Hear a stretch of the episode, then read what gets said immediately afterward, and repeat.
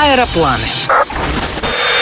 Мы приземлились в самой загадочной стране Индокитая. Бывалые путешественники советуют приберечь Мьянму на пасашок уже после туров в Вьетнам, Лаос, Камбоджу и Таиланд. Иначе сравнение будет не в пользу последних. К этой поездке нужно непременно готовиться. Еще лучше взять организованный тур. Все потому, что страна золотых пагод большая, а транспортное сообщение не ахти. И многочасовые опоздания поездов и автобусов в порядке вещей. Плюс постоянные поиски, где поесть и переночевать. Вы можете потратить на это слишком много много времени и нервов. Лучший период для знакомства с Мьянмой с ноября по февраль, когда в стране стоит сухая и не слишком жаркая погода. Это подтвердил и фотограф Петр Лавыгин тяжела в климате. То есть это очень сильная жара. Начиная там э, с февраля и марта, и апреля это все будет только ухудшаться. То я как бы много где был в мире, и Мьянма одна из самых труднопереносимых стран в плане жары. В отношении людей вообще никаких абсолютно проблем нету. Это одна из самых действительно приветливых наций на Земле. Но вот будьте готовы, если были, мере, в соседних странах, что это немножко другой порядок цен. То есть это где-то в полтора-два раза выше.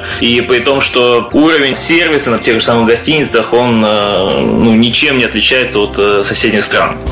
Главное сокровище Мьянмы – пагода Шведогон. Золото для ее украшения собирали начиная с 15 века. Это единственное место на Земле, где, по преданию, хранятся реликвии четырех Будд. Не менее удивительное место – озеро Инли с искусственными плавучими плантациями. На них крестьяне устраивают грядки и выращивают помидоры. Посередине водоема на сваях построен монастырь прыгающих кошек, где сегодня живут всего шесть монахов, и они действительно приручают и дрессируют кошек. Жители прибрежных деревень ловко управляют справляются с веслами с помощью ног, а женщины мажут лицо танакхой – специальным белым порошком из древесины. Такой макияж – лучшее средство от палящего солнца. Будете на озере, непременно остановитесь на ночь в плавучей гостинице. Стоимость двухместного номера от 80 долларов. Причем купюры должны быть не старше 96 -го года прежде всего брать доллары и очень новые. Мьянцы очень э, придирчивы. Желательно, чтобы они вот э, до того, как они перекочуют в мьянские руки, даже не были сложные. То есть они, чтобы были э, очень гладенькие, ровненькие и новые.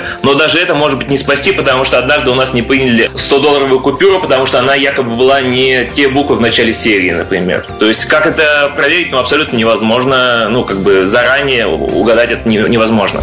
Ни в коем случае не следует менять деньги у индусов, которые часто предлагают очень выгодный курс. Эти деятели могут попросту сбежать, выхватив купюры. В Мьянме официально запрещены кредитные карты. Однако некоторые отели втихаря принимают Visa и American Express, а вот MasterCard нельзя расплатиться нигде. Что еще важно знать, планируя поездку в Мьянму?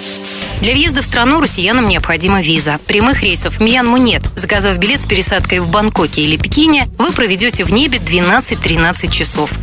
Фотографировать военные объекты и людей в форме запрещено. За это могут отобрать технику, а то и выслать из страны без объяснения причин. Ирина Контрева, Москва ФМ. Не теряйте впечатлений.